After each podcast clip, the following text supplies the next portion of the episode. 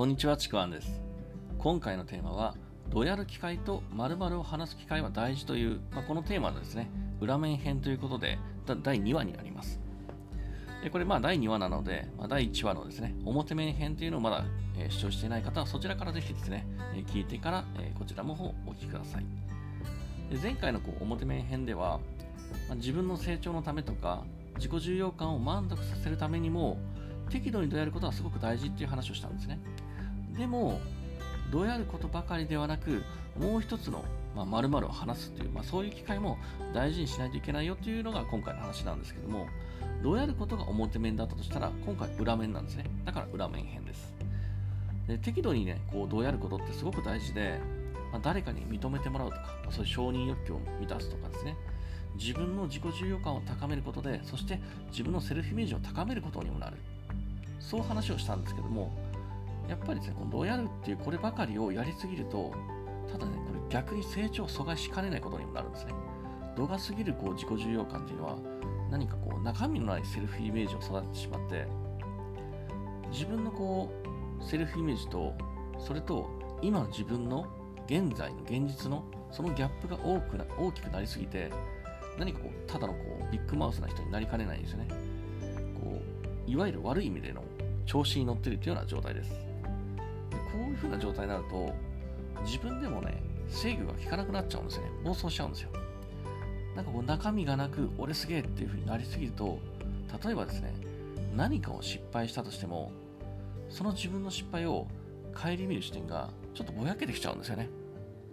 いや、俺はすげえのになんで失敗したの？いや、これは状況が悪いだけだとかね、調子が悪いだけだとか。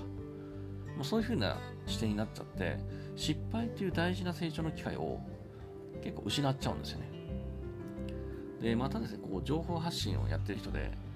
まあよくあるのが、まあ昔から結構あるんですかね、結構初心者の人でも多いんですけども、あの、リア充投稿です。で、まあ、別にさ、リア充投稿が悪いってわけじゃなくて、現実とこの投稿が自分とマッチしてれば全然いいんですよ。でも、中にはですね、こう、現実は伴っていないのに、こうキラキラ投稿というかですね、何かこう、いつも私、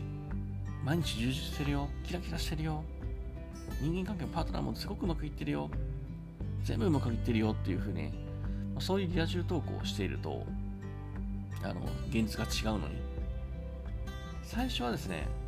セルフイメージも上がってきて、ちょっと気持ちいいかもしれないんですけども、いずれですね、その投稿と現実の自分とのギャップに苦しみ始めるんですよ。で、だんだん投稿しなくなってくる。まあそういう人って僕も結構何人か見てきたんでわかるんですけども、じゃあ、このどやることの裏面として何が大事かっていうお話なんですけども、それはですね、自分の失敗を話す機会。どやるだけではなくて、自分がどんな失敗をしたのか、まあ、それに対してとしてどうしたのかっていう、そういう、それを話す機会を意識すること、これすごく大事です。人ってこう失敗をしたときに、まあ、その失敗をスルーするか、またはその失敗を顧みて次に生かすか、まあ、どちらかの行動を取るんですけども、まあ、失敗のスルーの仕方ってね、その中でまた2つあって、ただ落ち込みだけなのか、今回が調子悪かっただけ、環境が悪かっただけっていう2パターンなんですけども、さっきちょっと言ったように、俺すげえがどうすぎると、後者のこの、今回は調子悪かっただけ、周りの条件が悪かっただけ、みたいなね、そういう考えになっちゃうことがあるんですね。こうすると、失敗を顧みて、成長につながるっていう機会をやっぱりね、なくしちゃうんですよ。だから大事なのは、失敗を顧みて、次に生かすことなんですけども、そしてですね、その失敗を自分一人で抱えて考えるんじゃなくて、人に話すことで、もう自分がその失敗を第三者というかね、客観的な視点で失敗を見つめ直すことがやっぱできるんですよ。